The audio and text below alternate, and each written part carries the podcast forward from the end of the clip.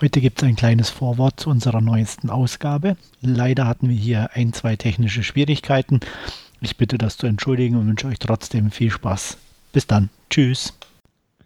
Hallo und herzlich willkommen zur Ausgabe Nummer 187 des Narrentalk, dem Podcast von www.dvdnarr.com. Mein Name ist Andreas und mit mir am Mikrofon sind heute. Hallo, hier ist Stefan. Und Wolfgang. Hallo. Ja, wir sind ganz langweilig und machen das gleiche, wie wir immer machen. Wir fangen mit den Trailern an. Ähm, Stefan war so nett und hat uns wieder ein paar rausgesucht. Ich hoffe, das ein oder andere war gut. Ähm, meine Meinung dazu und die von meinen beiden ähm, Kollegen werden wir ja gleich hören. Beginnen wollen wir ja mit einer Horror-Teenager-Highschool-Komödie namens Spontaneous. Stefan.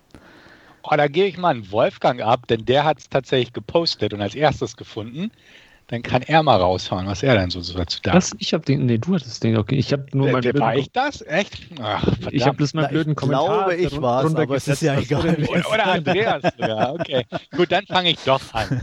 ähm, ja, sah ganz lustig aus. Also ganz okay, sagen wir es mal so. Der Trailer hat mich jetzt nicht irgendwie umgehauen oder so ich kann mir noch nicht so ganz die Gratwanderung vorstellen, wie das so funktioniert mit diesen Horrorelementen, mit dem platzenden Teenager, wie das vernünftig eingearbeitet wird. Aber ich fand ein paar Elemente echt nett.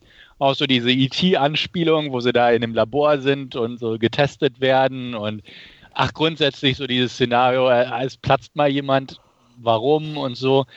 Ganz okay. Ich weiß nicht, ob es wirklich tragfähig ist für, für so einen ganzen Spielfilm von der Idee her ist bestimmt okay, würde ich mir tatsächlich mal ansehen als, als Streaming- oder Leihkandidat, aber so ganz überzeugt hat es mich nicht, aber ich bin noch zugewandt, sage ich mal.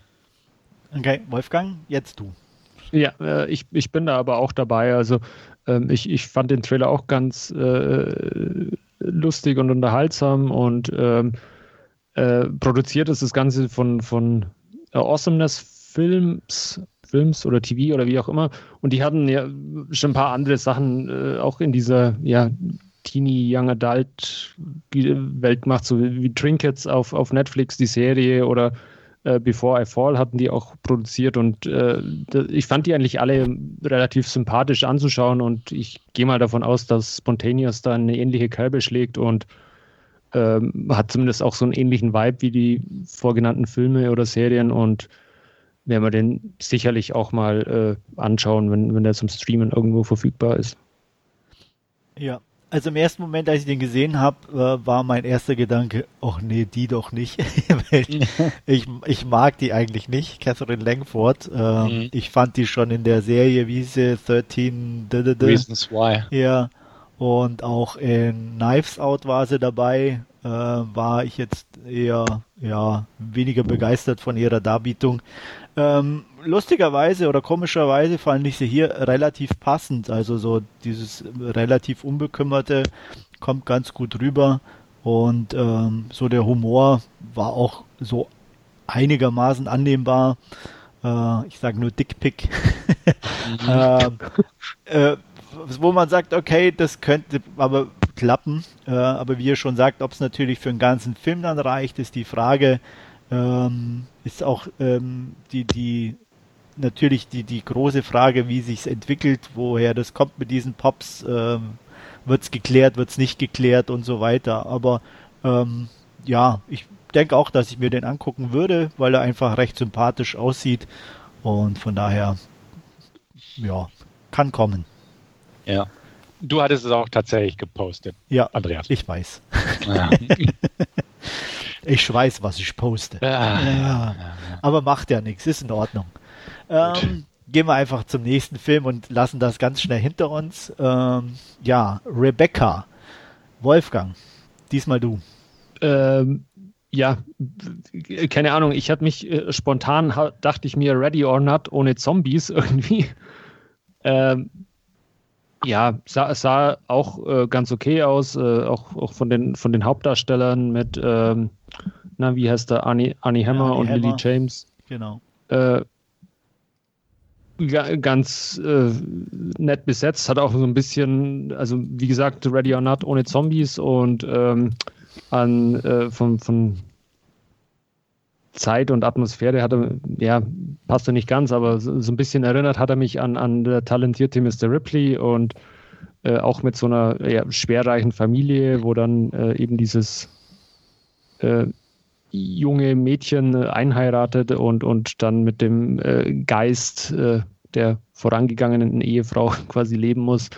Ähm, kann ganz unterhaltsam werden. Also den werde ich mir definitiv auch mal äh, anschauen. Ist ja auch von, von Netflix, also sollte dahingehend auch kein Problem sein. Und äh, ja, wie gesagt, Trailer fand ich ganz nett eigentlich. Ja, mache ich mal weiter. Für mich ist es gar nichts. Ähm, es ist, erstens war es, bin ich ja eh kein, wie, wie, jeder weiß, kein Fan von Remakes und das ist ja wieder eins und dann auch noch. Ja, ja, das ist eine Buchverfilmung und kein Remake. Ja, ja, jetzt komm. Scheiß an, ne? Ja, natürlich eine neue, Entschuldigung, eine neue Buchverfilmung. Auf jeden Fall hat den Hitchcock schon verfilmt und ähm, ich glaube mal nicht ganz so schlecht. Ähm, dazu kommt, ähm, Regie hat Ben Wheatley geführt, der, von dem habe ich schon einige Filme gesehen. Der bekommt auch immer wieder ähm, ziemlich äh, gute Kritiken, was ich so im Großen und Ganzen nicht nachvollziehen kann. Ähm, bekannt sind Killis zum Beispiel, Sightseers oder High Rise haben wir, glaube ich, irgendwie auch schon mal besprochen oder zumindest, glaube ich, Stefan, du hast den auch schon gesehen. Ich hatte den auf dem Filmfest gesehen. Genau. Ähm, äh, ja, die waren alle okay. Ähm, lustigerweise, ich glaube, einen seiner weniger bekannten oder auch äh, geliebten Filme ist A Field in England und den fand ich ziemlich gut, aber das dürfte so äh, ne, ne, ne, eine einzige Ausnahme sein. Und deswegen, ähm, ja, ich weiß nicht, ob es an seiner Art liegt, Filme zu machen oder wie, aber es ging mir auch bei Rebecca so, ich, äh, der hat mich null angesprochen von der, von, von, von, von der Art des, des Films, von, vom Trailer her, ähm, ich bin jetzt auch kein, bin ich auch ehrlich, kein riesen Lily James Fan. Ich finde sie in der Rolle auch absolut unpassend.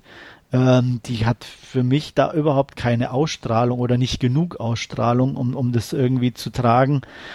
Nee, lasse ich aus, bin ich ganz ehrlich. Ich bin neugierig. Ich habe weder das Buch gelesen noch den Hitchcock-Film geguckt. Ähm, der Trailer sah schick aus. Ich bin auch definitiv kein Whitley-Fan. Ähm, habe auch keinen von ihm wirklich gemocht. High Rise war okay, aber auch nicht wirklich gut. Ich weiß gar nicht, ich glaube, ich habe eine 5 von 10 oder sowas gegeben. Ja, der war auch, ja, man kann ihn gucken, der, aber jetzt nicht so einen irgendwo, ne, länger genau, beschäftigt. Irgendwie, irgendwie, sind die Filme von ihm so ein bisschen interessant, aber nie wirklich gut, meiner Meinung ja, nach. Und, das trifft's, ja. Genau, und jetzt hier so ein bisschen, ähm, ich will nicht sagen, für ihn schon fast konventioneller, von der Story her, aber keine Doch, Ahnung. Auf jeden Fall kann man schon sagen. Ja, also ist nicht mehr, es ist ein bisschen glatt ist halt Literaturverfilmung, ne? Ja, genau. Also ich bin nicht, nicht wirklich interessiert. Ich werde ihn mir angucken, einfach weil er auf Netflix läuft. Und wie gesagt, ich kenne weder das Buch noch den Hitchcock-Film. Äh, Kristen Scott Thomas, glaube ich, ist eine gute Besetzung für die Rolle der, der älteren Dame, der Mutter oder ähm, ich bin auch kein Fan von Hammer oder Lily James. Die sind beide okay, aber das wäre jetzt auch kein Pull-Faktor für mich. Aber da er auf Netflix verfügbar sein wird, werde ich ihn mal antesten, auf jeden Fall. Ähm, zur Not breche ich ihn ab. Ich erwarte nichts, weil, wie gesagt, von den Hauptbeteiligten ist jetzt keiner dabei, den ich unbedingt sehen will. Die Geschichte ist so leidlich interessant für mich, aber ja, sah, sah nett bebildert aus. Das kann ich vielleicht raushauen. Aber viel mehr reizt mich daran auch nicht. Aber wie gesagt, angucken würde ich mir irgendwie. Da, da ist so eine gewisse Neugier bei. Ja, okay. Also ich muss ja gestehen, mir hat der Regisseur nichts gesagt. Ich wüsste doch nicht, ob ich was äh, von, von ihm gesehen hätte. Äh, ich habe nur gerade mal äh, nachgeschaut und äh, ich hoffe, eure Aussage bewahrheitet sich nicht, dass äh, alles nicht so wirklich gut ist von ihm, weil er nämlich auch äh, den zweiten Teil des Tomb Raider Reboots drehen wird. Und ja. Das ist so ein Kandidat ja. für mich, aber. äh, ja. Ich würde mal weniger Hoffnung reinsetzen, ja. sagen wir so. Ja, also, wird wahrscheinlich noch glatter sein. Ja. Also, also man weiß es ich nicht. tatsächlich also. ja noch ungesehen im Regal habe, ist Free Fire. Den hatte ich mir mal ganz billig geschossen. Ja, den habe ich auch schon gesehen. Ist auch so klassisch, kann man gucken, haut einen aber auch nicht von Hocker. Okay. Da ist, glaube ich, wie heißt sie? Brie Larson. äh, Brie. Larson. Genau, spielt mit. Ja, die Charlotte Copley, ja. Honey Hammer auch. Also deswegen, den, den habe ich noch im ja, Regal. Copley ist ja auch nicht so mein. Also ist auch, kann man gut gucken, aber es haut einen auch nicht vom Hocker. Okay.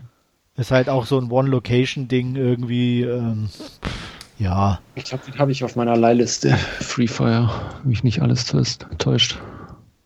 Ja, also deswegen, wie gesagt, vom Regisseur her ist es jetzt definitiv nicht so, dass ich sagen würde, okay, das, das macht mich neugierig, weil einfach bislang war ich neugierig bei ihm, weil er so ein aufstrebender junger Regisseur oder einigermaßen junger Regisseur, ne, naja, okay, jung ist er nicht, aber einigermaßen aufstrebender Regisseur ist, genau. Genau, aber so, ja, also Killlist wurde ja zum Beispiel gehypt, den mochte ich nicht wirklich. Ich auch nicht. Und so, solche Sachen einfach. Und spätestens bei High Rise dachte ich auch, ach, der, der sah cool aus, die Idee war cool, die Besetzung war cool, aber das Ergebnis war irgendwie etwas dröge oder jetzt nicht wirklich befriedigend. Und spätestens da bin ich so ein bisschen raus. Ich hatte, wie gesagt, ganz günstig noch den Free Fire geschossen, einfach auch wegen der Besetzung, weil es vielleicht so ein palpiger kleiner Film ist, Crime-Film, aber bisher auch nie irgendwie wirklich die, die Lust gehabt, den, den Player zu schmeißen. Äh, und dementsprechend, wie gesagt, erwarte ich nicht viel. Mal gucken, wenn es so ein klassischer Unterhaltungsfilm im alten Stil ist, ja, warum nicht? Aber wie gesagt, Erwartung gering. Hm. Gut, dann kommen wir zu Wolfgangs Lieblingsgenre. Unser Running Gag. Ähm, Ja. Horror. Das ist aber schön. Schön, dass in jeder Ausgabe was dabei ist. Definitiv. Da musst du dich beim Ja. Stefan bedanken, der immer wieder was findet. Ja, ich versuche uns da breit gefächert aufzustellen. Auf Ganz genau. Ja. Ja, fange ich mal an. Oh. ja, es hat mich irgendwie, wie hieß der, der gerade da Slenderman irgendwie äh, äh, irgendwie dran erinnert, auch so ein komisches Ding. Ja, nur halt eins, dass man irgendwie jetzt über eine App sehen kann oder was auch Mhm. immer, über ein, nur über, äh, über elektronische Medien und äh, ja, einen kleinen Jungen terrorisiert und dessen Familie und äh, sie ihn nicht mehr loskriegen. Ah, ja, auch wenn hier New Dimension of Horror, glaube ich, im Trailer irgendwie angesprochen wird. Äh, das einzige New Dimension ist halt, dass es auf dem Tablet zu sehen ist. Wunderbar. Ähm, hat mich nicht überzeugt. Ähm, ganz schlimm fand ich dann irgendwie zum Schluss, dass man dann auch nicht mal mehr ein Tablet brauchte, um ihn zu sehen im Trailer, was ich schon irgendwie dann selten dämlich fand. Aber Ja. Äh, inkonsequent. Ja, mein gut, mag ja dann irgendwie sein, dass er dann irgendwie rauskommt, aber dann habe ich halt hier schon wieder sozusagen einen, einen Twist verraten im Trailer, wo ich dann auch sage, Leute, ihr werdet es nie begreifen. Also, naja, egal, ich werde mir den eh knicken. Also ich bin da außen vor. Wie sieht's bei dir aus, Stefan? Als alles Gucker werde ich mir den mal bestimmt Als mitnehmen. alter Horror-Nerd, ne? Ja, als Lebst alter da Horror-Nerd, der sogar gesehen hat, oh, auf Netflix ist Bye Bye Man erschienen, der soll ziemlich kacke sein, aber eigentlich kannst du dir den mal angucken. ähm, Hast du auch gemacht? nee, noch nicht. noch Okay, nicht. aber was du machen? Hast du Slenderman schon gesehen? Nee, Slenderman habe ich mir auch nicht gesehen, weil ich da auch nur Schlechtes gehört habe. Also, ne, aber das sind so Titel, wo ich denke, ach, eigentlich kannst du dir angucken. Ist, ist immer wieder die Hoffnung da oder so schlecht kann er nicht sein. Das glaube ich auch. Ja, aber ich glaube, er wird zu schlecht sein. ist aber nur eine Vermutung. Ja. Also. Also, genau, also man kann ja mal gucken. Vielleicht ist er, Irgendwie. Ich höre Stefan gerade nicht. Stefan, du hattest so, gerade Aussetzer. Ja, war gerade ein Aussetzer. Sag mal nochmal. Ja, jetzt bin ich ja da? Ja, Okay, gut. Nee, ich wollte einfach sagen, ne, manchmal hat man ja so einen kleinen Film, so wie Lights Out oder sowas, der auch ganz solide Kritiken gekriegt hat, der zwar auch kein Überflieger ist, aber doch irgendwie gut unterhalten weiß oder zumindest gute Atmosphäre und Schocks vorweist oder so ein paar Jumpscares, auch wenn sie nicht unbedingt verdient sind, die funktionieren. Ähm, vielleicht ist das so ein Fall, vom Trailer her würde ich auch sagen, ist eher so belanglose Kost, die man sich vielleicht wirklich mal auf Netflix irgendwann mal angucken kann, wenn man gerade mal Lust hat, einfach in Sachen Genre ein bisschen berieselt zu werden. Aber ja, na, es ist 0815 und dementsprechend freue ich mich nicht drauf. Aber es könnte durchaus sein, dass der mal irgendwie angeklickt wird. du wirst uns auf dem Laufenden halten. Ja, bestimmt. Wolfgang, bei dir nehme ich an, du guckst ihn nicht. Mhm. Kein, keine Lust zu spielen. Okay. ich auch nicht. Also spielt nur einer und der wird uns dann berichten. Ja, irgendwann. Ja, kommen wir zum nächsten Trailer. Äh, mal wieder eine Netflix-Produktion. Die sind ja recht fleißig zurzeit ähm, und hauen ein Ding nach dem anderen raus. Und diesmal ist es ein, ja, ein Holmes, der unterwegs ist, oder eine Holmes, die unterwegs ist, muss man ja sagen, Enola Holmes. Und ähm, ja, Wolfgang, was sagst du? Der sah ganz nett aus, muss ich, muss ich gestehen. Ganz witzig, auch von, von, von der äh, Art, wie der Trailer zumindest war. Und äh, könnte in dem ganzen Reigen an, an Sherlock Holmes äh, äh, Filmen und Serien, die es gibt, ein ganz äh, oder ein neuer Twist oder Dreh sein, wie man da halt auch nochmal das Thema wieder angehen kann, Sherlock Holmes, und, und da eben jetzt seine kleine Teenager-Schwester auf den, auf den Plan ruft. Und äh, Trailer sah, wie gesagt, ganz äh, witzig, unterhaltsam aus, äh, auch mit, äh, na, wie heißt sie, Millie Bobby Brown, die, die Hauptdarstellerin, die Enola Holmes spielen wird, ähm, auch, auch, recht gewitzt. Und äh, ja, für, für mich durchaus so ein Kandidat, äh, sich das Ganze mal anzuschauen. Und äh, zustande gekommen ist es ja irgendwie wohl, weil die äh, Rechte an, an Sherlock Holmes oder den Figuren irgendwie ausgelaufen sind, was dann irgendwie da diese abgewandelten Geschichten irgendwie ermöglicht, die, die da jetzt rauskamen mit Enola Holmes. Okay, das wusste ich gar nicht. Ähm, das wusste ich auch nicht. Ja, äh, es sieht aber eher aus wie so ein bisschen so ein Kinderabenteuerfilm, bin ich ganz ehrlich. Ähm, was nicht per se nichts Schlechtes ist. Also es gibt da auch wirklich gute. Mir geht es hier auch so ein bisschen wie bei Lily James. Ich brauche die nicht, nur weil sie jetzt halt ein bisschen Erfolg mit einer Serie hat. Ähm, musste gleich irgendwie da so ein Big Budget Ding aufs Auge gedrückt bekommen. Ich finde sie keine gute Schauspielerin. Ähm, mag sie vielleicht noch werden, aber äh, auch in Stranger Things, die war, hat halt ein, ein Mädchen gespielt sozusagen, was passend zu, zum Alter war. Aber hier, ja, ja, sieht nett aus, aber mal gucken. Vielleicht werde ich es mir irgendwann anschauen, aber ähm, so jetzt eine ne, ne Dringlichkeit liegt bei mir nicht vor, sagen wir so. Stefan? Werde ich mir definitiv angucken. Einfach mal so ein bisschen, wie du selbst sagst, so ein bisschen kinderorientiert, äh, fluffige, leichte Kost irgendwo.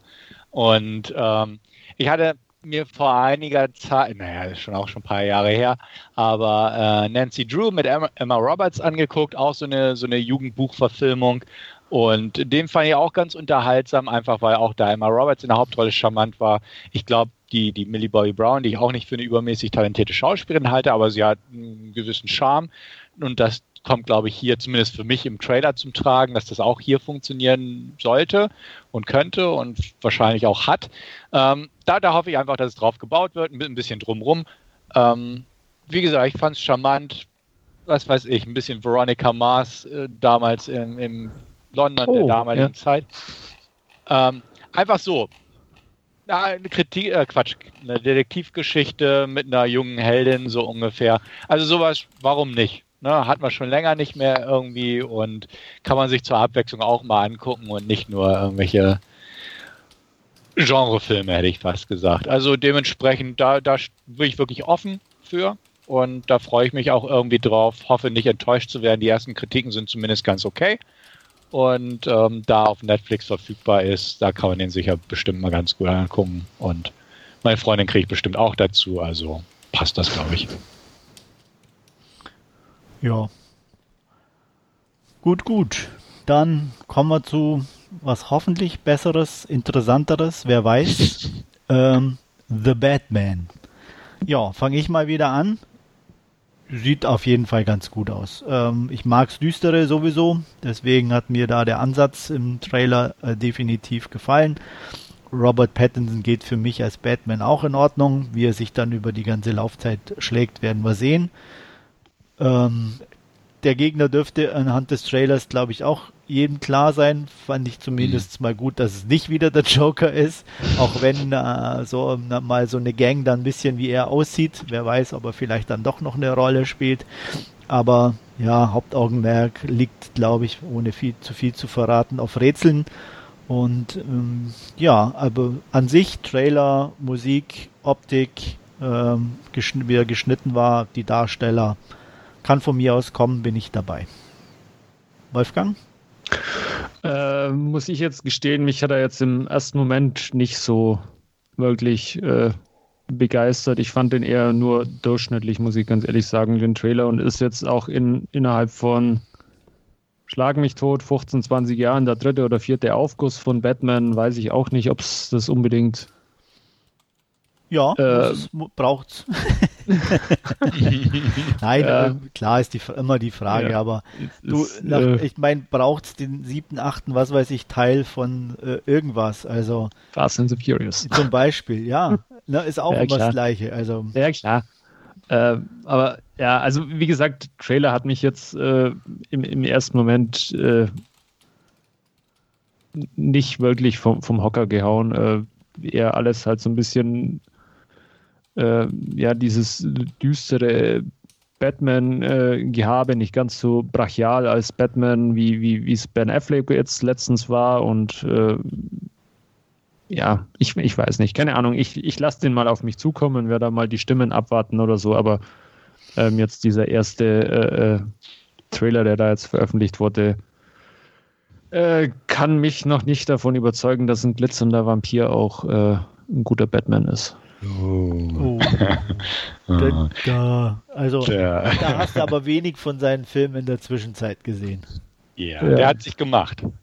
Auf jeden Fall. Ja.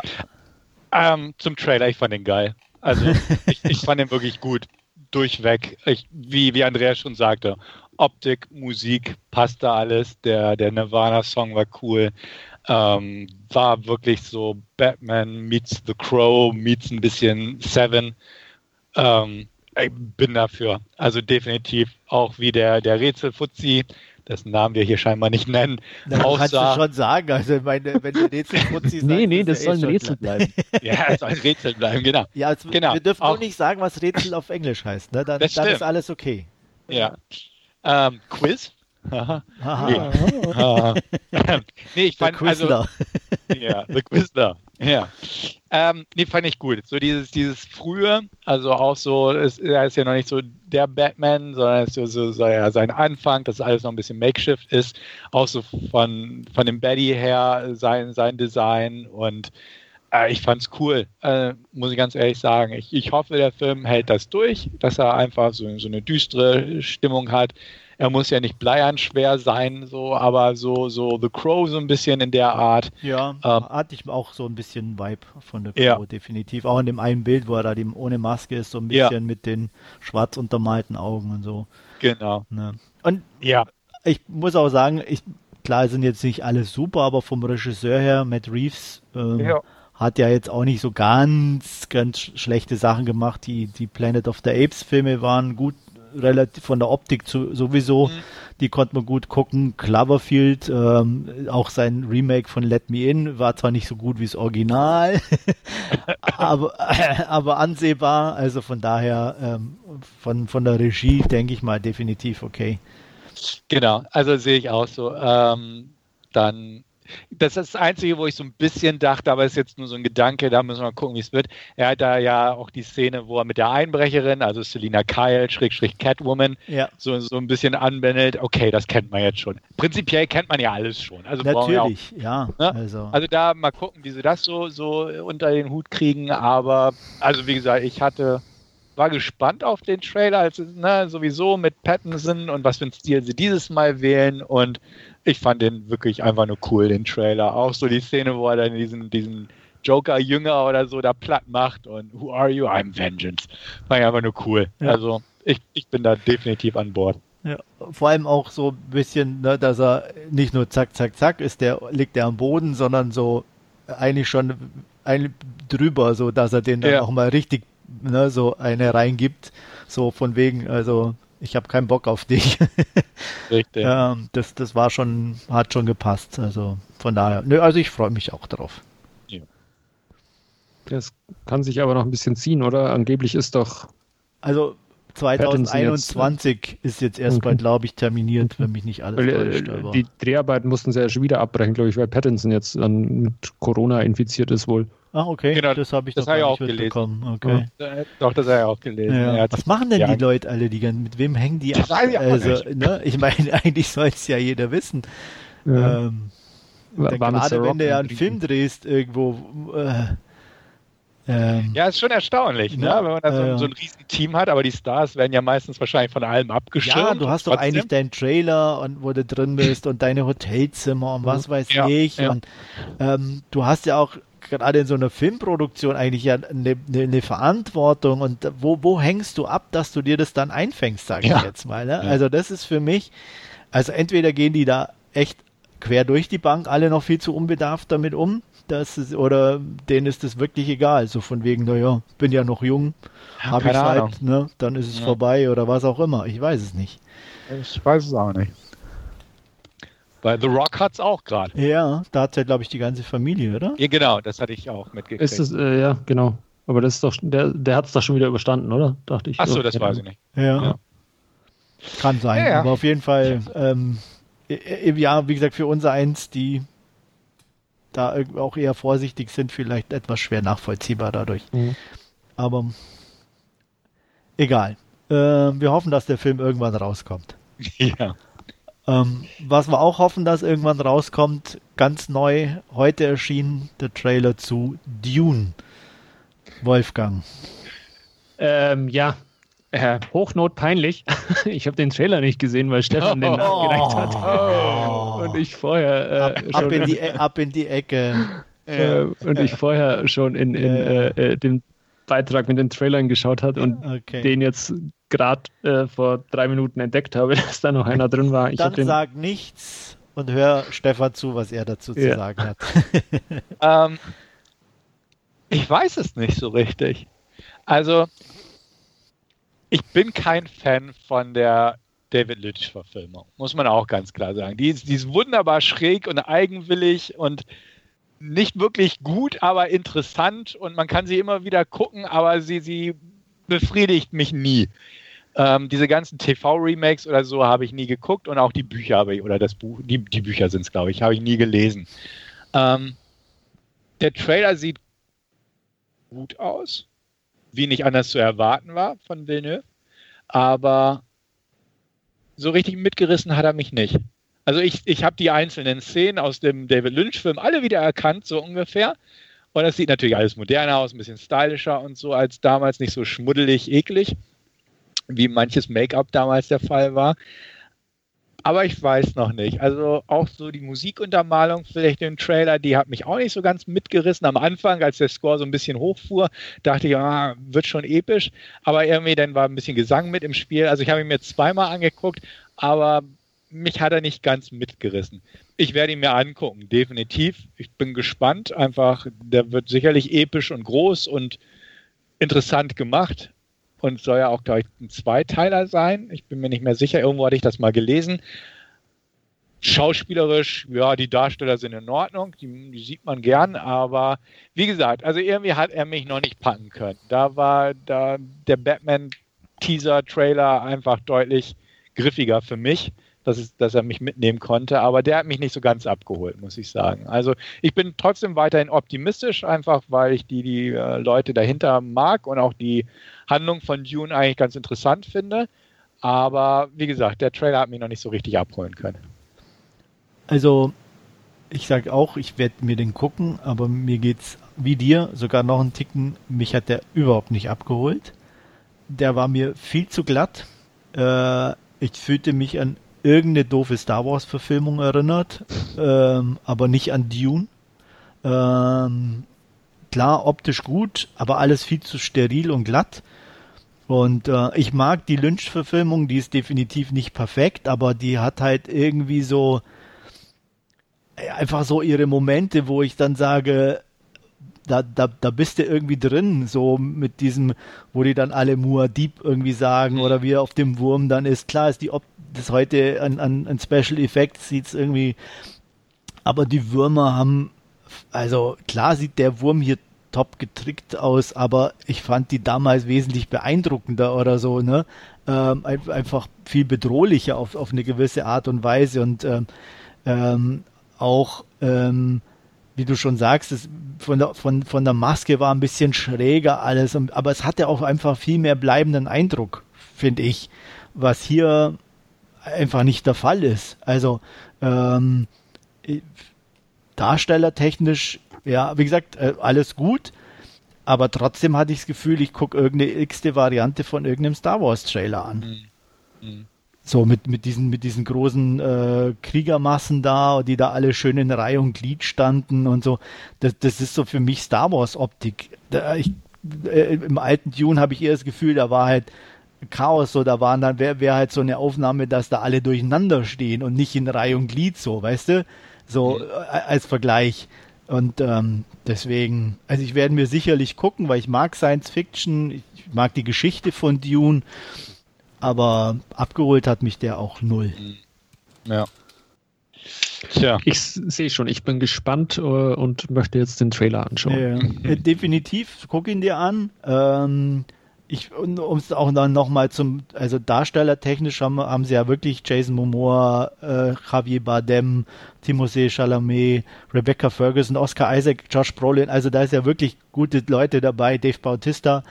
Wobei, wenn ich den höre, schon, also die Optik von seinen Dingen fand ich auch schon wieder echt grenzwertig. Also, oh, äh, nee, das, also ich weiß nicht, es gab an jeder Szene einfach so, ja, die sieht gut aus, aber, oh, so, weißt ja. du, so vom Gefühl her, das, das war während dem ganzen Trailer so. Da habe ich mich eigentlich echt drauf gefreut, aber. Ja, genau, ich auch. Also deswegen dachte äh, ich auch, oh, das wird jetzt, das wird jetzt der Bringer, so ungefähr. Ja. Und dann so, hm, okay. Ja, ja. genau. Aha. ja. Ja, ja, Star ja. Wars, okay, habe ja. ich, ja, ja, kennen wir, ja, ja, okay, Raumschiffe, ja. so. Genau, also, ja. Und weil man es halt schon kennt. Ja. Also dann, dann, konnte man noch so, na klar, Batman kennt man auch irgendwo, aber es war halt irgendwie cool. Und hier so, ah, okay, gut. Und jetzt muss ja noch der Wurm am Ende kommen, na, natürlich. Ja, okay, und der Wurm, also, ja, den habe ja. ich auch schon besser gesehen oder hätte ich mir auch anders vorgestellt. Ist ich habe mir auch anders so, vorgestellt. Ist jetzt doch nicht genau. so beeindruckend. So. ja, das war immer wirklich so, so ein Auf und Ab und äh, deswegen. Also wie gesagt, ich hoffe ja auch wegen Dennis Villeneuve so ein bisschen und so, aber der erste Trailer hat mich jetzt definitiv etwas ernüchtert zurückgelassen. Mhm. Ich auch. Ja, na gut. Das war's übrigens mit unseren Trailern für heute. Wollt ihr noch was hinzufügen, ergänzen? Ich bin froh, dass ich nicht noch einen weiteren Trailer verpasst habe. Nein, hast du nicht. Gut. Okay, dann kommen wir zu unserem Last Scene für diese Ausgabe. Anfangen wird Stefan und uns eine Season 1 von einer Serie vorstellen, und zwar Snowpiercer. Stefan. Ja, ich habe mir Snowpiercer Staffel 1 angeguckt, eine TNT-Serie, die aber auf Netflix ebenfalls verfügbar ist, basiert auf einer Graphic Novel und wurde bereits verfilmt von Bong Joon-ho, damals mit Chris Evans, äh, John Hurt, Tilda Swinton und ein paar anderen bekannten Namen. Und äh, daraus hat jetzt, wie gesagt, ähm, TNT eine Fernsehserie gemacht, die auch für eine zweite Season äh, grünes Licht bekommen hat. Ähm, kurze Zusammenfassung. Ähm, man hat den, äh, die globale Erderwärmung aufhalten wollen, indem man in die Atmosphäre ein bestimmtes Mittel injiziert hat, über Flugzeuge abgeworfen hat, um die Temperatur zu senken. Leider ist das Ganze ein bisschen aus dem Fugen geraten und man hat quasi eine neue Eiszeit herbeigeführt, worauf alles eingefroren ist und die einzigen Überlebenden der Menschheit sozusagen auf den oder in den Snowpiercer geflüchtet sind. Ein Zug der von dem äh, visionären Mr. Wilford äh, konzipiert wurde, auf einer Schiene fahrend einmal um die Erde, beziehungsweise es ist ein Rundkurs, sodass der Zug auch immer und immer wieder um die Erde fahren kann. Und äh, in diesem Zug gibt es äh, auch in der Serie vor allem drei verschiedene Klassen. Erste Klasse, zweite Klasse, dritte Klasse. Und den Tail, der Tail ist hinten der Bereich des Zugs, wo halt Leute sich einfach draufgeschlichen haben. Also quasi der Pöbel ist da hinten. Die dritte Klasse so Arbeitervolk, zweite Klasse ebenfalls und die erste Klasse halt so die Elite, die ganz Reichen, die äh, ohne Ende Geld bezahlt haben für ihre Tickets. Es gibt äh, 1001 Waggon und äh, mit verschiedenen ja, Nachtclub-Waggon äh, und so weiter und so fort. Also ganz viele verschiedene Waggons eben, äh, nicht nur Wohnquartiere und ähnliches. Und ähm, die Geschichte, welche die Serie erzählt, hebt sich so ein bisschen von der Geschichte des Films ab. Das grundsätzliche Szenario ist dasselbe, aber es ist quasi Mord im Snowpiercer Express. Denn, denn tatsächlich äh, hat man einfach so als Aufhänger eine Mordgeschichte eingebaut. Und zwar wird halt äh, eine grausam zugerichtete Leiche gefunden, den man zerstückelt hat und Genitalien abgeschnitten hat und alles Mögliche. Und ähm, einer der Leute aus dem Tail, also der Unterschicht sozusagen, war früher mal ein Cop. Und da es wahrscheinlich nicht der erste Mordfall oder Tote gewesen ist, der aber von der Führung so ein bisschen unter den Teppich gekehrt wurde, kommt man auf die Idee, Mensch, man könnte ihn ja nach vorne holen und ähm, ja, mit Verpflegung oder sowas locken und er könnte dann, ja, den, den Fall aufklären. Denn ja, ist ein Mörder unter den Leuten und das soll natürlich nicht sein. Ähm, unser Held oder unsere Hauptfigur, Andre Layton, ähm, ist dieser Detective, Ex-Cop, ähm, der einfach nach vorne geholt wird. Die Chefin des Zuges sozusagen, ähm, abgesehen von Mr. Wilford, ist Melanie Cavill, gespielt von Jennifer Connelly. Sie hat die Führung, also die, die operative Führung des Zugs inne. Und ähm, ja, auf jeden Fall wird er nach vorne geholt, soll den Mord aufklären aber er gehört gleichzeitig auch äh, dem, dem, Widerstand an, ähm, versucht also, während er den Mord aufklärt oder aufzuklären versucht, gleichzeitig Informationen und Möglichkeiten zu sammeln, wie er quasi seine Tail-Kameraden mit nach vorne holen kann, beziehungsweise die Revolution so gestalten kann, dass sie ähm, ja, den, den Zug erobern können, was ganz klar das Ziel ist, von hinten einfach um Gleichberechtigung zu schaffen, um den Zug halt, äh, diese Klassengesellschaft abzubauen und ähnliches. Ähm, viel mehr will ich gar nicht dazu erzählen. Wer den Film kennt, den ich mir übrigens gleich nach Ende der ersten Staffel nochmal angeguckt habe, weil meine Freundin den nicht kannte, ähm, wird das Grundkonzept wiedererkennen. Das ist ziemlich genau übernommen. Ähm, viele Sachen wurden übernommen, aber die Serie hat auch bestimmte Veränderungen halt drin, nicht nur diese Mordgeschichte. Ähm, Tilda Swintons Figur aus dem Film beispielsweise, das war so die Jennifer Connelly-Figur, nur halt sehr, sehr karikaturesk im Film. Hier ist Melanie Cavill wirklich so, so, so sehr straight. Ähm, nichtsdestotrotz, Jennifer Connelly und auch die Rolle ist mit ein Highlight.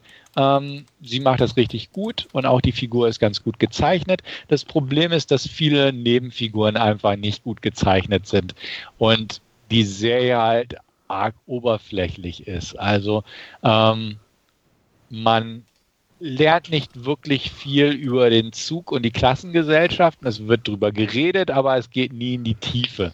Man sieht auch nicht viele dieser 1001 Waggons, sondern immer nur bestimmte, wo halt bestimmte Setpieces immer wieder abspielen oder bestimmte Treffen stattfinden. Ähm, es gibt interessante Sachen, die vertieft wurden, definitiv. Es gibt einen Waggon, äh, wo zum Beispiel man, man quasi Therapie durchführt und sich verschiedene Klassen auch treffen, weil es da eine bestimmte Therapeutin gibt, die durch äh, eine bestimmte Methode halt ähm, so bestimmte Traumata verarbeiten zu versucht und so. Und ähm, das ist alles ganz gut gemacht. Also da, das bestimmte Elemente sind gut durchdacht und erweitern auch die Materie des, des Films so ein bisschen dienlich, aber vieles wurde halt wirklich sehr oberflächlich abgearbeitet. Ich muss dazu aber auch sagen, ich finde den Film an sich auch nicht sonderlich tiefschürfend. Der hat auch tolle Ideen, der ist deutlich besser als die Serie, ganz ohne Frage. Der funktioniert als ja, gesellschaftskritischer Actionfilm ganz gut oder Science-Fiction-Actionfilm, wie auch immer, aber ich fand den auch nie so tiefgehend, wie er hätte sein können, meiner Meinung nach. Die Serie ist noch oberflächlicher. Man kann sie sich angucken. Ähm, sie hat ein paar nette Überraschungen in Anführungsstrichen drin. Jetzt keine Oho, Riesendinger, aber Sachen, die man nicht erwartet hat, die auch ähm, definitiv anders verlaufen als im Film wo man vielleicht so den Film im Hinterkopf hat und sagt, okay, das wird irgendwann darauf hinauslaufen, aber das ändert sich sehr schön und ähm, man kann es sich angucken. Muss man aber definitiv nicht. Ähm, ich war so ein bisschen hin und her, weil wie gesagt, der, der, der, weicht schon auf interessante Weise vom Film ab und ist nicht wirklich langweilig. Ja, man hätte definitiv ein paar Folgen straffen können. Ähm, aber so diese Mordgeschichte ist nicht uninteressant, auch wie sie aufgelöst wird, ist definitiv nicht uninteressant. Sie wird auch deutlich schneller aufgelöst, als ich dachte zum Beispiel. Aber aus der Sache, so von dem Hintergrund, erkeimt quasi für die zweite Staffelhälfte schon wieder ein anderer Pfad. Und ähm, die letzte Folge der ersten Staffel bringt auch noch komplett was Neues mit ins Spiel, was auch ähm, im Ursprungsfilm nicht drin war. Ähm, keine Ahnung, ob es im Comic drin war oder nicht, aber bringt halt komplett nochmal eine ganz andere Sache ins Spiel, die einigermaßen interessant ist, je nachdem, wie sie es in der zweiten Staffel weiterführen würden. Ähm, man kann sich angucken. Wer vielleicht so ein bisschen Zweifel hat, sollte es vielleicht mal antesten mit drei Folgen und gucken, ob er da reinkommt. Ähm, wer danach aber keinen Bock mehr hat, der, der, sollte auch aussteigen, weil es wird nicht anders als die ersten drei Folgen. Ich fand sie ganz okay und wir haben sie auch jetzt, wie gesagt, zu Ende geguckt. Ich habe es nicht wirklich bereut, aber ähm, ja, es ist halt eine, eine TNT-Serie. Sie hat ein bisschen nackte Haut, sie hat ein bisschen Gewalt mit drin, sie hat ein paar Sachen drin, die man vielleicht nicht ganz erwartet, aber sie, sie ist halt sehr oberflächlich und das ist einfach schade. Sie ist recht gut gemacht. Klar, die Zugaufnahmen, die CGIs und so von der Welt draußen sind nicht die besten, aber ganz ehrlich, das waren sie im Kinofilm auch nicht, musste ich feststellen. Und ähm, dementsprechend will ich da auch nicht zu, zu harsch mit ins Gericht gehen. Ähm, nichtsdestotrotz, ich fand es okay, aber nicht wirklich unbedingt empfehlenswert. Der Film ist besser und kompakter.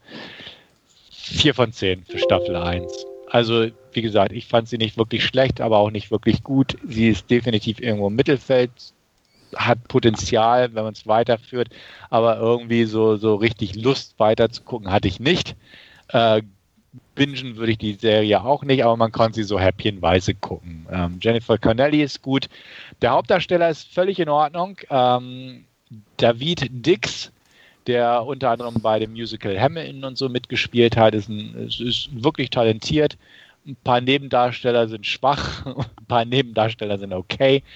Ähm, ja, muss man nicht sehen, aber wirklich, wirklich bereut habe ich es jetzt auch nicht und ich habe sie zu Ende geguckt. Vier von zehn für Snowpiercer Season 1. Ja, man hört es allgemein, ähm, dass es nicht so gut sein soll.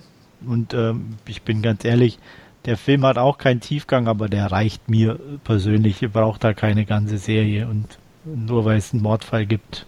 Naja.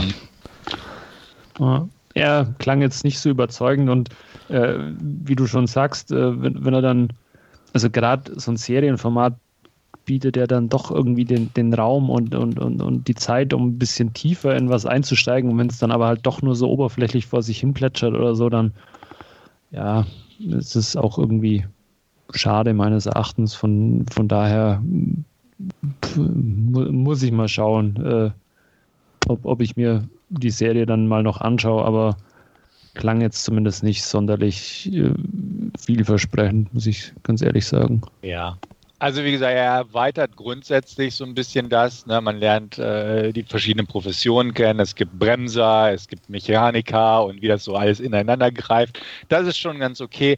Aber in Sachen Gesellschaftskritik und so, wo, wo man eigentlich erwarten würde bei diesen Klassengesellschaften, da bleibt mhm. es doch arg oberflächlich. Und das ist, das ist eigentlich ein Punkt, wo ich erwartet hätte, wie du selbst sagst, gerade im Serienformat hätte man da noch ein bisschen stärker einsteigen können. Aber leider nicht.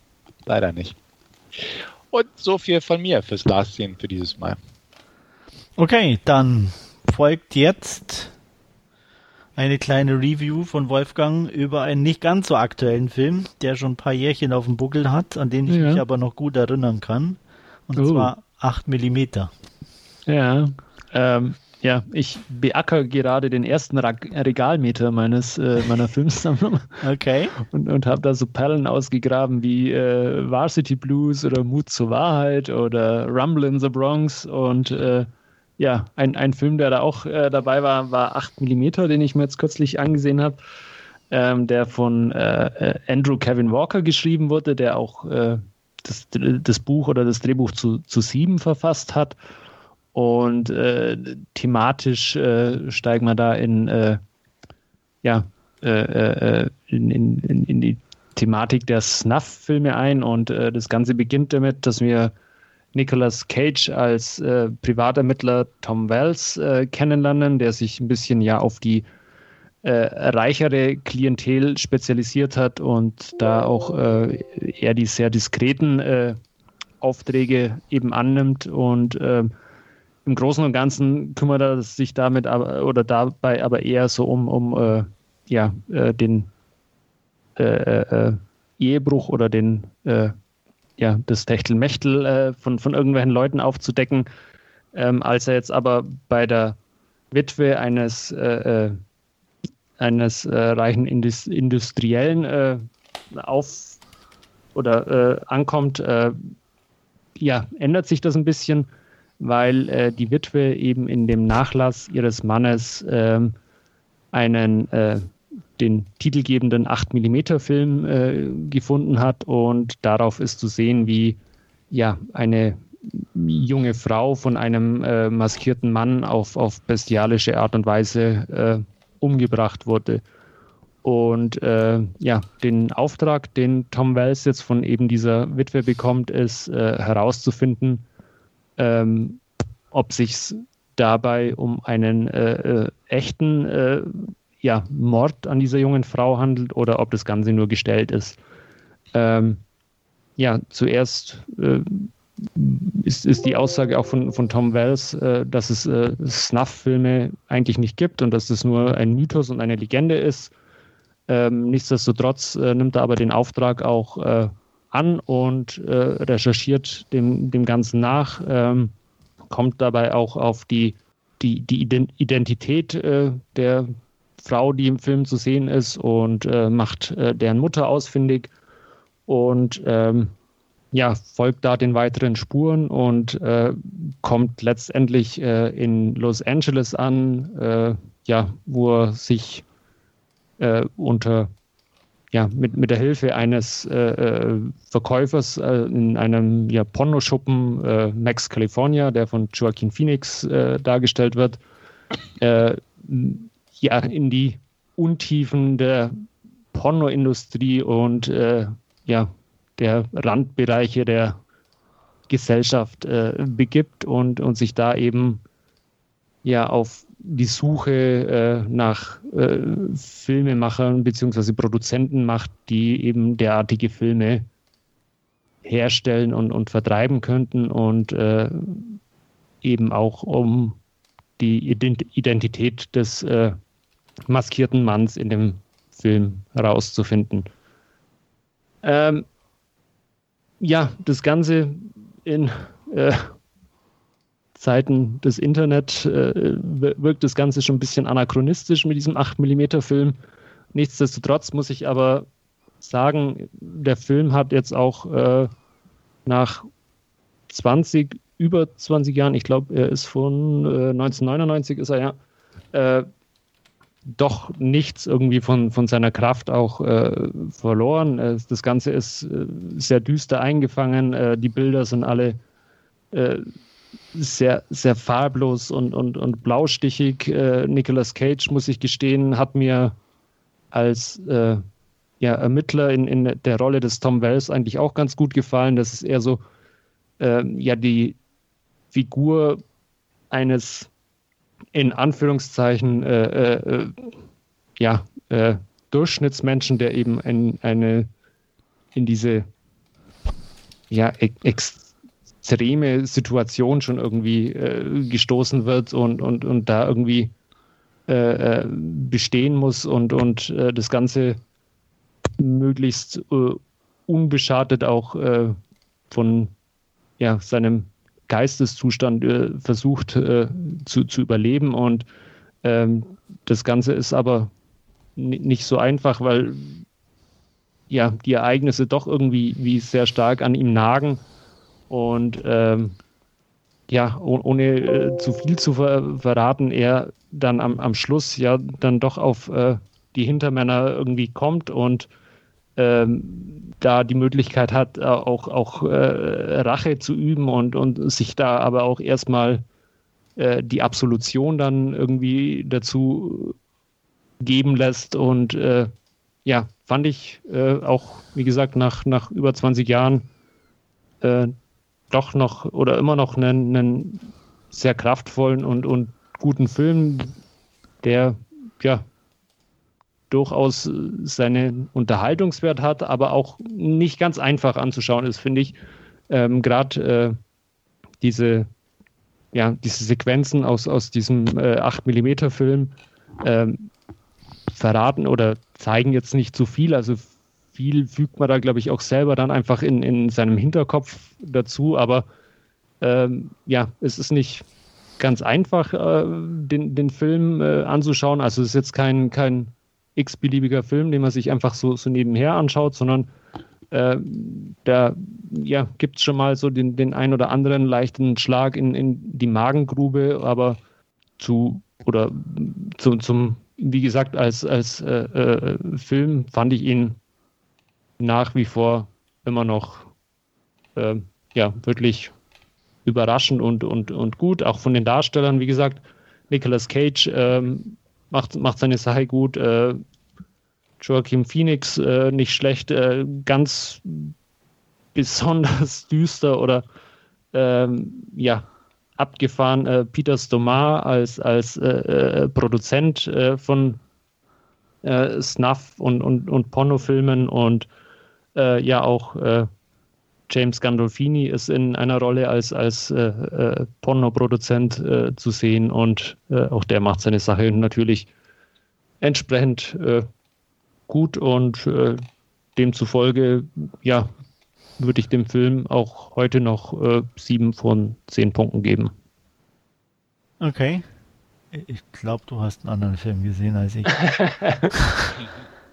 ich habe den schon ewig zwar nicht mehr gesehen, aber ja. ich weiß nur, dass ich den damals ultra peinlich fand. Echt? Ja. Okay.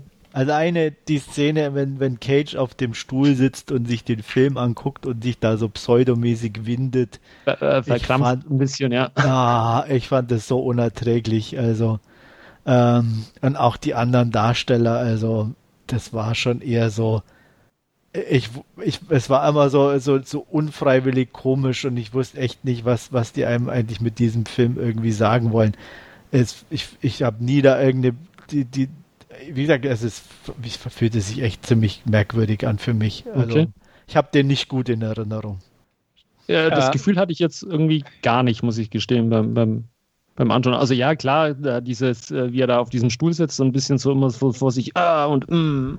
Ja, ja genau kann, kann man, kann man äh, dann gerne reininterpretieren oder so, aber hat mich jetzt zumindest beim, beim Anschauen des Films nicht gestört. Ähm, ja, 8 mm kriegt ja gern mal irgendwie eine Breitseite ab. Ähm, ich, ich fand den ganz okay. Ich habe ihn seit Jahren nicht mehr gesehen und ich habe auch schon im Vorfeld gesagt, ähm, den wollte ich tatsächlich mal wieder angucken und ich hatte mal irgendwie geguckt, äh, mir irgendwie eine Blu-ray davon mal zuzulegen. Gibt's nicht ist schon ein bisschen schräg, aber okay, kann man nichts machen. Ähm, ich werde mir auch demnächst mal angucken. Ich, ich, bin drauf gekommen, als ich Joker geguckt habe und ähm, gedacht habe, ja, Joaquin Phoenix mhm. früher, ja, stimmt, 8 mm gibt es ja noch so ungefähr. Und ähm, ja, Joel Schumacher ist ja leider gestorben und, und da dachte ich, ach, den kannst du einfach mal wieder gucken, aber irgendwie ist nie eine Blu-ray aufgetaucht. Ich habe den auch noch auf DVD im Regal, definitiv. Ich weiß noch, ich fand den ganz, ganz in Ordnung. Ähm, auch keine Überflieger, auch nicht so schlecht wie viele andere bin gespannt, wie er heutzutage noch wirkt und ähm, mochte damals aber auch so dieses, dieses düstere, dieses ungemütlichere. Ja. Ähm, ja, wie gesagt, ich bin wirklich gespannt, wie er heute noch funktioniert. Aber habe den schon ewig nicht mehr gesehen. Und deswegen werde ich das vielleicht mal als Anlass nehmen, die bewusster mhm. mal aus dem Regal ja, zu ziehen. Da, da gab es ja dann, glaube ich, auch ein oder zwei Nachfolger. Da hätte ich jetzt auch keinen Bedarf, mir die irgendwie anzuschauen, die auch äh, nicht, nicht mehr mit der Originalbesetzung, sondern halt irgendwelche Direct-to-Video-Sequels, glaube ich, äh, dann, dann rausgekommen sind. Aber ja. Ja, die Fortsetzung kenne ich auch. Da steht daneben im Regal. Okay. die, die ist aber möhrig, definitiv. Ja. So ein Ostblock-Ding ähm, kannst du vergessen. Also das okay. auf jeden Fall. Und ähm, da hat auch kein Mensch was verpasst. Aber wie gesagt, ich bin, bin immer noch neugierig, weil ich weiß, viele, viele mögen den nicht und ich habe den, wie gesagt, nicht, nicht so schlecht in Erinnerung. Ja. Aber definitiv schon Ewigkeiten nicht gesehen. Also, ja. Ja, ich, also ich muss gestehen, also ohne jetzt irgendwie zu viel zu spoilern, ich fand auch dann irgendwie die Auflösung mit, mit dem Täter äh, einigermaßen äh, schlüssig und, und äh, ja, ist halt so, wie es ist und ohne irgendwie äh, ja, und, und, ohne irgendwie eine, eine große Vorgeschichte äh, dem anzudichten mit, äh, was, was alles seine, seine was er alles mitmachen musste, sondern einfach ist halt so und ja. Ja, also was ich noch so in Erinnerung habe, ist einfach so der Gedanke, ja, es gibt bestimmt solche Bekloppten da draußen. Mhm. Und ähm, dieses Abgründige und so, das, das hatte schon, glaube ich, so eine, so eine Düsternis mhm. und so ein gewisses Gewicht auf jeden Fall, auch wenn der Film jetzt nicht gerade der subtilste war oder so. Nee, das aber schon, äh, das, das, da kann ich mich auch dran erinnern, dass ja. er so ein bisschen ungemütlich war. Also wie ja. gesagt, mal gucken, ob das jetzt noch kommt, was man so in der Zwischenzeit alles geguckt hat und das Internet und so weiter. Aber ja. Aber wie gesagt, ich habe den definitiv auch nicht so verkehrt in Erinnerung, den Film. Also der kommt auch definitiv nicht an, an äh, sieben heran, aber ja, wie du schon sagst, also dieses, dieses düstere, ungemütliche hat er auch auf alle Fälle und ähm, ja, auch die, die ganzen äh, äh, äh, Pornoverkäufer und, und Produzenten beschweren sich da 1999 in dem Film auch schon, dass das Internet äh, oder dass alles ins Internet abwandert irgendwie und ähm, dass sie da ihre, ihre Kellerverkäufe dann irgendwie wohl bald an den Nagel hängen müssen und ja, hat quasi die Realität äh, äh, gut, gut vorausgesagt. Da, da lag er zumindest nicht falsch. Ja, so viel von mir zu 8 mm. Ja, ich werde ihn mir nicht wieder angucken. okay. Hast du ihn auch noch im Regal stehen oder hast nee, schon wieder, schon wieder nein, losgeworden? Nein, nein, nie, nie gehabt, glaube ich. Gehabt. Also äh, ich weiß gar nicht, wo ich den gesehen habe. Wahrscheinlich irgendwo ausgeliehen oder weiß okay. ich weiß es echt nicht. Oder war ich damals im Kino? Ist ja auch schon jetzt ewig her. Könnte auch sein, dass ich den im Kino gesehen habe und mir mehr erhofft habe. Hm. Egal. Ähm, ja, ich habe auch noch ein Last Scene und zwar Slash Alive. Äh, ein aktuell im, auf Netflix erschienener Zombie-Film. Das ist ein Erstlingswerk des Südkoreaners äh, Joe Il-yong. Und ähm, ja, ist relativ neu aus diesem Jahr, 2020. Und ähm, das Drehbuch stammt wohl von einem amerikanischen Autor namens Matt Naylor und es wurde gemeinsam mit dem Regisseur eben für den Handlungsort Südkorea umgewandelt. Und ja, worum geht's? Wir lernen Juno kennen. Juno ist so, ja, ich sag mal, Ende, ja, Anfang 20 wirkt, ich glaube, genaues Alter ist nicht bekannt, aber wie aktuell die Kids und nicht mehr Kids äh, verbringt er sehr viel Zeit am Computer, er vloggt und äh, ja, ist in Online-Spielen unterwegs. Er lebt zusammen mit seinen Eltern und seiner Schwester in einem Apartmentkomplex, also einige Wohnungen, einige Stockwerke. Und äh, eines Tages wacht er auf, äh, seine Eltern und seine Schwester sind nicht da, haben ihm einen äh, Zettel hinterlegt, ähm, gibt kein Essen. Äh, sie sind unterwegs beim Einkaufen und er soll sich halt äh, die Zeit vertreiben. Ähm, was er natürlich tut, indem er äh, online mit äh, Freunden zockt und als plötzlich irgendwie Nachrichten äh, die Runde machen, dass irgendwas nicht in Ordnung ist und auch seine Freunde sagen, hey, äh, kein Spaß, guck mal äh, Nachrichten und aus dem Fenster. Und es ist natürlich passend zur heutigen Zeit eine Art Pandemie, ein Virus, der sich ausbreitet. Und die Menschen infizieren sich, verhalten sich aggressiv und greifen äh, ohne vorhergehende äh, Provokation oder ähnliches einfach die anderen lieben Mitmenschen an. Also, wir sind in einem klassischen Zombie-Film. Äh, Juno äh, sieht alles ähm, von seinem Fenster aus und äh, weiß genau, da sollte ich besser nicht rausgehen. Sein größtes Problem ist natürlich äh, erstens die Sorge um seine Familie und zweitens, äh, wie auf dem Zettel stand, er hat kein Essen. Ähm, zu Beginn funktioniert noch alles, Internet und so weiter. Das heißt, erst werden Nachrichten ausgetauscht, seine Eltern melden sich und ähm, sie schicken ihm eine ganz wichtige Nachricht, äh, du sollst überleben. Und das nimmt er sich zu Herzen und versucht's. Und das ist auch mehr oder weniger ähm, der Titel, ähm, weil er postet dann ein Bild von sich mit ähm, seiner Adresse, dass man ihn eventuell findet und rettet und ähm, schreibt eben drunter als Hashtag, ich bin am Leben. Und, oder ich will überleben, so. Und, ähm, ja, und ähm, von da an versucht er seine Tage äh, zu überbrücken, äh, was immer schwieriger wird. Ähm, die Straßen sind voll, auch in dem äh, Gebäudekomplex streichen die Zombies umher. Ähm, sein Essen wird knapp, das Wasser wird knapp und äh, langsam sieht er keinen anderen Ausweg mehr und äh, er beschließt eines Tages, sich dann doch das Leben zu nehmen.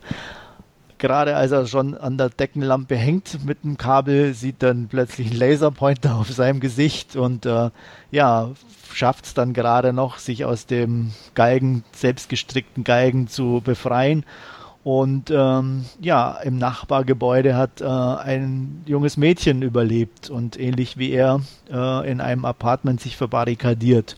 Und die beiden versuchen jetzt sozusagen zusammen erstmal auf Distanz und später auch dann äh, gegenseitig äh, zueinander zu gelangen, um diese Apokalypse zu überleben. Ja, wie ihr schon auch anhand der Inhaltsangabe hört, klassischer Stoff, muss man sagen. Es ist jetzt nicht wirklich von der Story her was Neues. Ähm, was er definitiv ist, er ist sympathisch. Ähm, Juno ist ein echt ein kleiner, ja, Nerd, aber ein sympathischer Nerd. Er ist ein bisschen verstrahlt, also ganz genau so, wie man sich vorstellt. Ähm, er kriegt nicht alles gleich auf die Reihe, macht auch viel falsch, hat sehr viel Glück und äh, das Ganze ist echt ganz nett dargestellt. Die Zombies sind gut von der Maske her. Ähm, trotzdem ist er natürlich nicht perfekt. Ähm, gerade im späteren Verlauf, als die beiden dann versuchen zueinander kommen, zu kommen, ist es in meinen Augen ein bisschen zu ja, einfach. Also die Bedrohung außerhalb fühlt sich irgendwie weniger stark an als innerhalb des Ge äh, Gebäudekomplexes und das fand ich ein bisschen schade. Ähm, auch so vom ähm, weiteren Fortlauf ist nicht wirklich was dabei, was man sagen könnte, was einen irgendwie ähm, ja überrascht, schockt oder was auch immer, einfach um eine Emotion hervorzurufen, die weitergehend ist als sympathisch. Und ähm, das macht es dann leider so, so ein bisschen ein nicht ganz äh, durchgängiges Vergnügen, den Film zu gucken. Ähm, trotzdem hatte ich meinen Spaß. Ähm, er ist gut gefilmt. Es ist jetzt kein Gory-Film, also ganz viel Blut oder ähnliches kriegt man nicht zu sehen.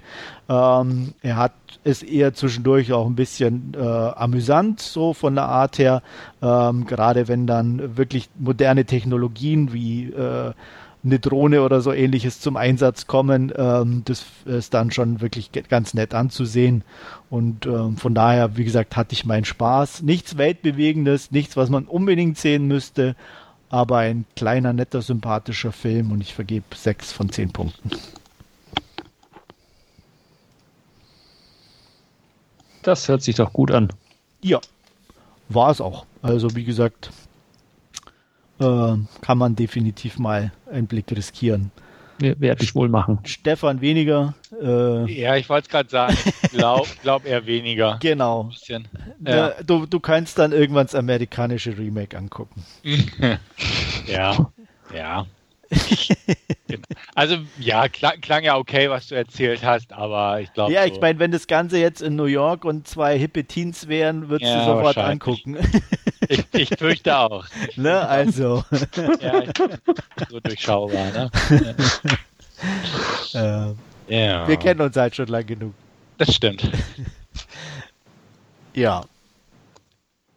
Von daher, wie gesagt, ist aktuell gerade neu auf Netflix erschienen und ähm, kann man da gucken. Ähm, gut. Fragen, Anmerkungen dazu wahrscheinlich nicht. Dann würde ich sagen, gehen wir gleich weiter zu unserer Hauptreview. Und äh, es gibt jetzt eine nette Inhaltsangabe zu Portrait einer jungen Frau in Flammen oder wie er auf Französisch heißt, Portrait de la jeune fille en feu. Bitteschön. Ganz genau. Ähm, es geht um die Malerin Marianne, die äh, lebt im 18. Jahrhundert, ich glaube 1770 war das, und äh, erhält am Anfang unserer Geschichte den Auftrag, ähm, einen besonderen Auftrag durchzuführen, für den sie auf einer einsamen Insel äh, vor der Küste der Bretagne reisen muss. Und ähm, auf der, ja, auf, äh, beauftragt wird sie von einer Adligen, ähm, ein Porträt der Tochter anzufertigen. Ähm, die soll nämlich in Kürze vermählt werden, nachdem ursprünglich die Schwester ähm, verheiratet werden sollte. Die hat sich aber kurz zuvor das Leben genommen, auch weil sie diese Heirat abgelehnt wurde, äh, abgelehnt hat. Und ähm, nun soll also ähm, Heloise, wie sie heißt, ähm, mit einem reichen Mailänder verehelicht werden. Die Sache ist nur die, um eine Hochzeit durchzuführen, beziehungsweise um das Ganze offiziell zu machen und alle Punkte, die dazu gehören, abzuhaken sozusagen, ähm, muss es ein oder sollte es ein Porträt geben von Heloise. Die lässt sich aber nicht malen und porträtieren und dementsprechend ist der etwas knifflige Auftrag an Marianne, ähm, doch bitte ein Porträt anzufertigen, ohne dass sie mitbekommt, dass sie gemalt wird. Also sie soll das nicht bemerken. Aus diesem Grund ähm, wird Marianne offiziell dazu eingestellt, ähm, ihr einfach Gesellschaft zu leisten, eine Gesellschafterin zu sein, äh, mit ihr spazieren zu gehen auf der Insel und einfach äh, für ein paar Tage ihre Begleitung zu sein. Und ähm, in dieser Zeit soll Marianne sie sozusagen studieren, beziehungsweise einfach ähm, ja, sich ihre Züge merken und ähnliches und dann heimlich sozusagen ein Porträt gut am Anfang. Ähm, sie schafft es auch relativ schnell, ein, ein Gemälde anzuführen, denn ähm, Eloise ist, äh, ist aufgeschlossen der Begleitung gegenüber. Also sie gehen auch spazieren, sie gehen gern zur Küste und aber dann ja befreunden sie sich und ähm, ja, kommen, kommen einander unter Frauen einfach näher. Man muss auch dazu sagen, es gibt noch eine andere Dame auf der Insel, ähm, Sophie. Ist die Bedienstete von Eloise oder der, der Familie sozusagen. Also es sind diese drei Damen im Prinzip äh, die meiste Zeit allein in dem Haus an einer stürmischen oder an einer wetterbedingten Atlantikküste. Und ähm, dann, ja, kommen, kommen Gefühle auf und so weiter, Sturmwehen, ähnliches, Mädchenbande. Ähm, Gibt so verschiedene Stichworte, die man da äh, anführen kann. Ähm, ich glaube, zum Inhalt, da gehen wir ein bisschen auf ein paar Details sicher äh, gleich in unserer Besprechung rein, aber so als Grundvoraussetzung für die Story beziehungsweise aus Ausgangsgeschichte und kurze Inhaltsangabe sollte das genügen. Gut, danke dir. Ähm, ja, ähm, dann würde ich sagen, Wolfgang, möchtest du beginnen?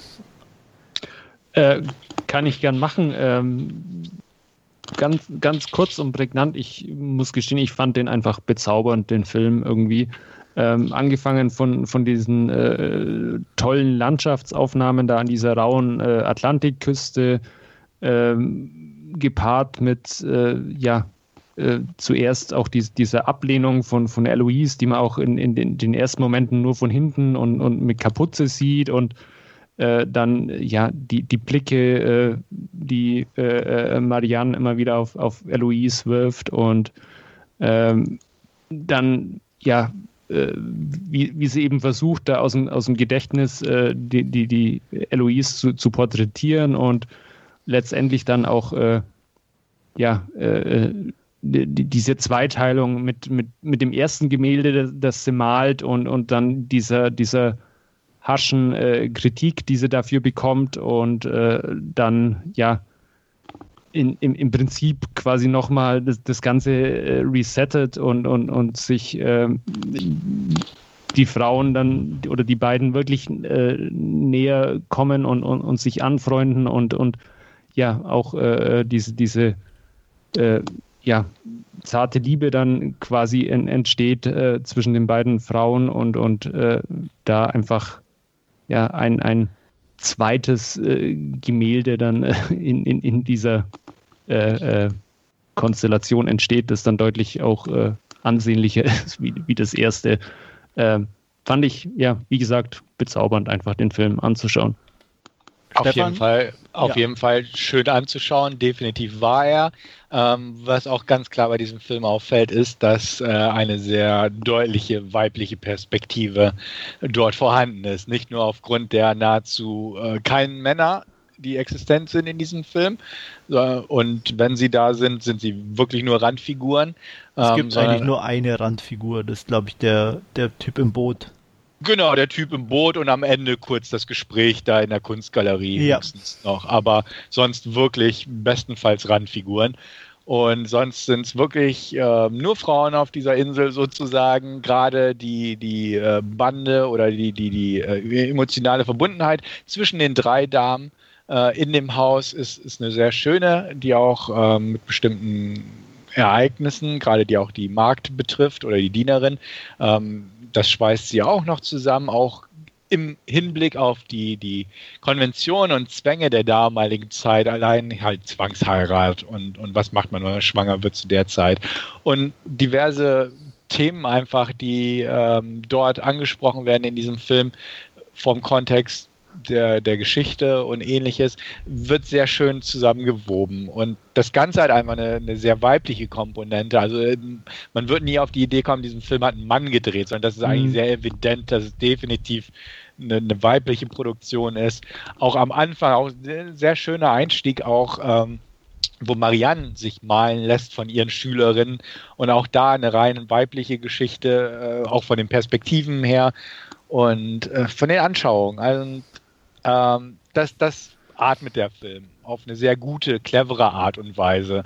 Ähm, es gibt ein paar freizügige, erotischere Szenen, wo man auch ganz klar merkt, es ist nicht voyeuristisch, es ist alles sehr, sehr, ich will jetzt nicht sagen geschmackvoll, was es aber definitiv auch ist, aber einfach, es ist sehr natürlich dargestellt, das Ganze und ähm, nicht irgendwie aufdringlich oder ähnliches. Und ähm, es ist halt ein sehr, sehr irgendwo feministischer Film auf eine gewisse Art her, aber das Ganze nie so in your face, sage ich mal. Also es, es wirkt alles sehr natürlich von, von, den, von den Blicken, von, von den Gesten, von den Dialogen. Äh, die Schauspieler machen ihr, tragen ihr Teil definitiv dazu bei von der Art, wie die Kamera bewegt wird und was die Kamera einfängt und wo die Kamera in bestimmten Augenblicken platziert wird.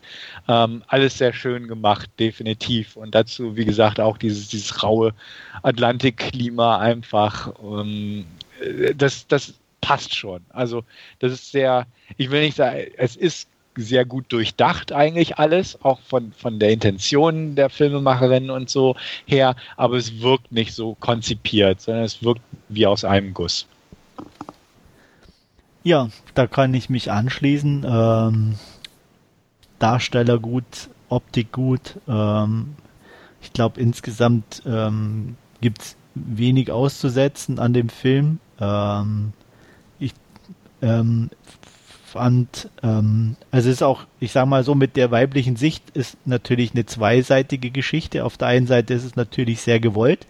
Mhm. Andererseits ist es, glaube ich, auch, was ganz gut rüberkam, der Zeit geschuldet, ähm, weil in der einen Szene ja sie zum Beispiel ähm, Marianne äh, gefragt wird, ob sie denn auch Akte malt und äh, mhm. als sie das bejaht, dann meinte sie auch, auch Männerakte, sagt sie ja nein, weil es ist halt verboten sozusagen. Also da ist auch noch wirklich so diese strikte Trennung ja sehr mhm. stark gegeben, was auch in dem Film dann denke ich auch wirklich ja dadurch auch gut gut zum Tragen kommt und ähm, ähm, ja, aber halt sehr schön auch der Nachsatz, äh, aber im Geheimen macht Genau, natürlich. Und ja, es wird ja. toleriert. Also, genau, so, ne, solange es nicht bekannt ist und so, das war ja. auch, ähm, und, und das sind halt so diese kleinen Sachen, wo dann wirklich gut funktionieren und auch echt toll sind. Ähm, was ich immer irgendwie faszinierend finde, auf der einen Seite und mich immer es ist jetzt nicht nichts Negatives, es, es klingt jetzt vielleicht auch negativer, als ich es meine, aber immer irgendwie faszinierend finde, ist, wenn man so, so, so ein Period Piece sieht oder so ähm, und eigentlich weiß, wie ähm, wie eigentlich die Lebensverhältnisse damals waren und man sieht dann so, ein, so einen schönen, klaren, cleanen Film auch, ne, wo auch alle alles auch ganz super sauber und, mhm. und ne, das irgendwo, also ich fühle mich dann immer irgendwie, ich genieße es auf der einen Seite, weil es ja echt ein toller Film ist, aber ich denke mal, eigentlich war die Zeit noch bestimmt eine völlig andere irgendwie, ne? Also, äh, und das, ich fühle mich dann immer so gerade am Anfang, wenn es losgeht, immer so ein bisschen irritiert, muss ich sagen. Ähm, aber ansonsten, wie gesagt, ähm, ein, ein, ganz toller Film, wie du schon sagst, auch sehr geschmackvoll alles, äh, auch sehr passend und, und sehr stark gespielt von, von den Damen. Auch schön so diese, diese Anlehnung an Orpheus und Eurydike ja. ähm, bis durchgängig bis zur Schlussszene so oder kurz vor Schluss die Szene, als sie zur Tür geht und so mhm. ähm, mit dem Umdrehen und alles. Also es war, wie, wie du es schon sagst, sehr durchdacht, aber was man dabei auch gleichzeitig sagen muss, halt, obwohl es so durchdacht ist, wirkt es nie gezwungen, mhm. sondern es entwickelt sich alles sehr, sehr natürlich und auch so, so die, durch das Schauspiel ähm, der, der beiden Hauptdarstellerinnen wirkt es auch sehr natürlich und wie so langsam so die, die, die Fassade ein bisschen bröckelt und diese, diese, die, die, das Knistern immer stärker wird und ähm, sie im wahrsten Sinne des Wortes in Flammen steht und ähm, was ja wirklich auch gerade in der Szene oder so, wo, es so, so, so zum Tragen kommt, wo sie ihre Blicke sich zuwerfen, ähm, das, das, ist einfach ähm, grandios gemacht, kann man nicht anders sagen. Ja, und es ist auch so, auch die, die Gefühle, die da entstehen, sind ja auch nicht zur damaligen Zeit passend sozusagen, die Begehren oder ähnliches. Und das wird auch schon relativ früh ähm, deutlich gemacht, ganz nett, wie sie ja da gleich ankommt in diesem Haus, ähm, klitschnass, setzt sich vor einen Kamin nackt und braucht was. Ja, ne? also genau, auch, auch super, das ist ne? halt also, so. Ja. Genau. Ja, also das ist sehr schön und das zieht sich halt auch durch. Ähm, solche Sachen mochte ich einfach ganz gern. Ähm, was, was mich persönlich zum Schmunzeln brachte, unfreiwillig, absolut, aber es so ein, so ein herrliches Klischeebild von mir, von Franzosen ist, einfach so dieses, äh, wo sie ankommt und habt ihr auch Wein? Und ja. der, so der Käse, das Brot und der, der Wein. Genau, ja. genau, der Käse da durfte auch nicht fehlen. Ja, das genau. war wirklich so. Das, das fand ich auch schon ein bisschen zu klischee-mäßig irgendwo, genau. aber das muss, da musste ich auch schmunzeln. Das äh. war ich auch. Auch da würde mich interessieren, warum das so, ob das tatsächlich einfach ja. ist, ich sage mal, auch damals wirklich schon einfach gängig war, es so zu essen und zu trinken.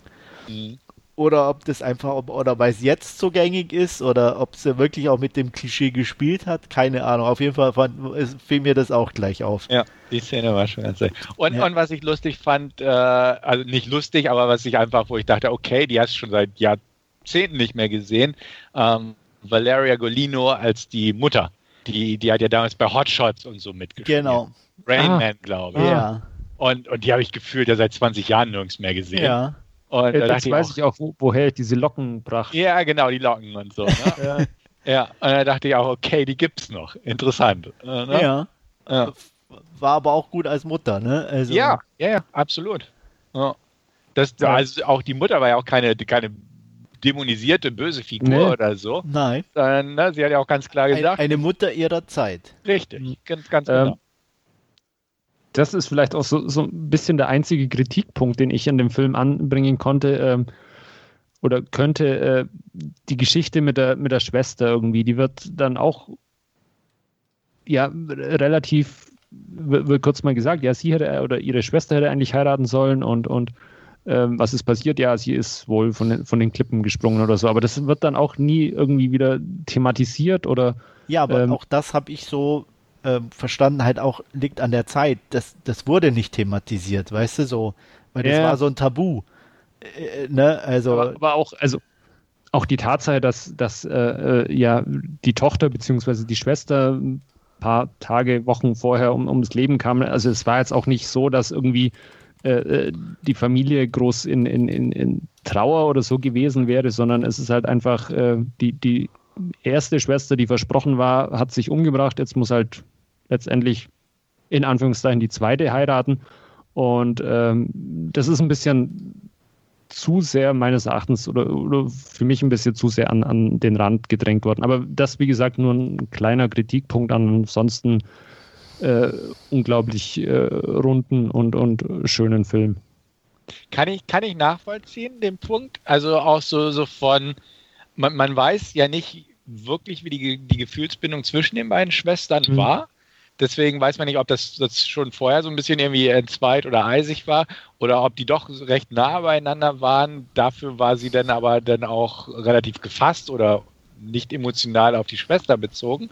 Mhm. Ähm, da, das kann ich nachvollziehen, den Punkt. Auf jeden Fall.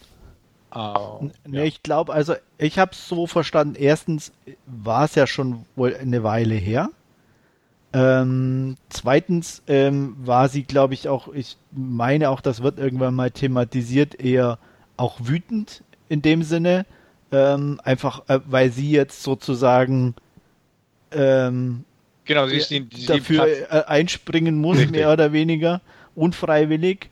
Und ähm, deswegen war, glaube ich, die, die Emotion der Trauer ähm, im, im, im, Hintergrund, egal wie jetzt dieses Verhältnis war, mhm. weil sie einfach ich, anhand ich, der Sachlage glaub, einfach un, un, äh, ja, also unglaublich ich, wütend war. Ich habe mir dann auch irgendwie gedacht, also äh, auf, oder es war ja dann so, das ist ja dann auch mal äh, gesprochen worden, dass äh, Eloise in dieser Klosterschule war ja. Und äh, vermutlich war es dann auch so, dass die Schwestern auch keine sehr enge Bindung hatten, weil wie gesagt, Eloise in der Klosterschule und vermutlich äh, ihre Schwester zu Hause bei Mutter. Und äh, dann ist ja, da ja nicht so, dass man da jedes Wochenende nach Hause kommt, sondern sie ist halt im Kloster einfach und man schreibt sich da halt die Briefe, was ja auch mal angesprochen wurde, aber ähm, da, ob, ob, da jetzt die große Bindung da ist, ja, weiß ich nicht. Aber wie gesagt, äh, das ist ein, ein kleiner Kritikpunkt an, an, an dem Film. Ja. Ja, also es, es sind einfach so, so die Facetten oder die Details oder die kleinen Blicke, Gesten und sowas, die das einfach auch sehr schön transportiert haben, einfach, mhm. was, was, was für Emotionen dahinter stecken und ähnliches.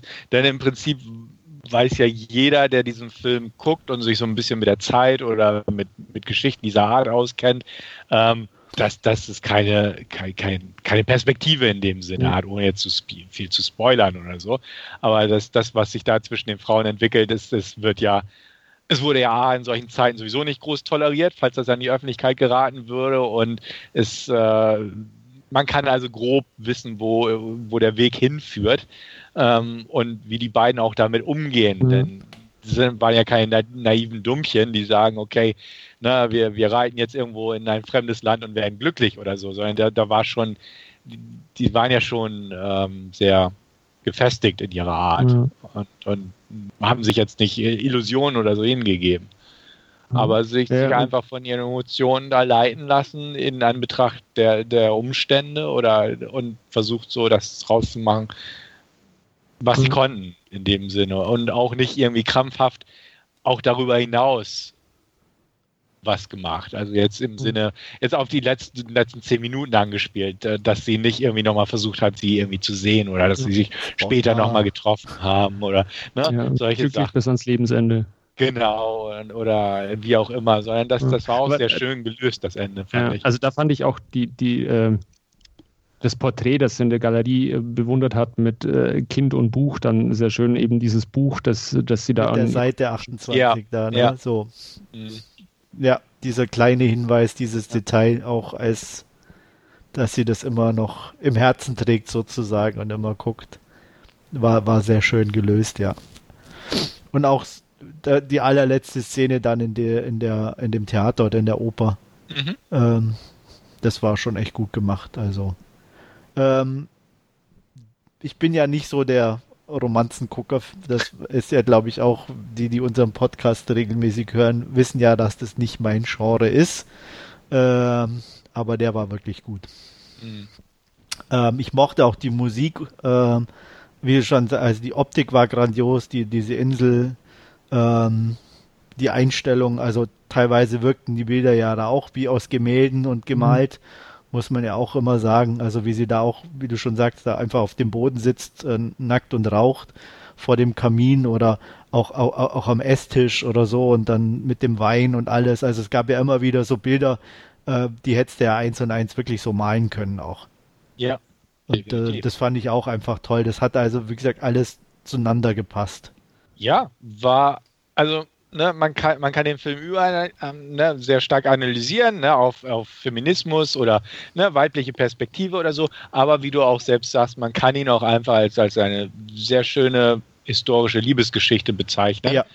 Uh, und auf, in beiden Funktionen funktioniert der Film einfach. Ja. Und das spricht auch für sich. Das ist keine, ne, wir, wir machen jetzt einen feministischen Film und jeder, der ihn guckt, muss diese Botschaft unbedingt verstehen, sondern es ist auf natürlichem Wege. Klar ist es ein feministischer Film, klar ist er durchdacht und, und es funktioniert ja auch, aber er ist gleichzeitig einfach eine Liebesgeschichte, die auch mhm. funktioniert als Liebesgeschichte. Punkt. Und das fand ich auch sehr schön. Also das ist nicht so dieses Aufdringliche, sondern er funktioniert einfach als Film, als, als sehr schönen Film und äh, der zu Recht einfach auch viel Lob einkassiert hat, der Film, definitiv. Ja, ähm, kann man nachvollziehen. Also, ja. Ähm, gibt eigentlich auch wenig auszusetzen, muss ich sagen. Also, ja, klar, sehe ich auch so.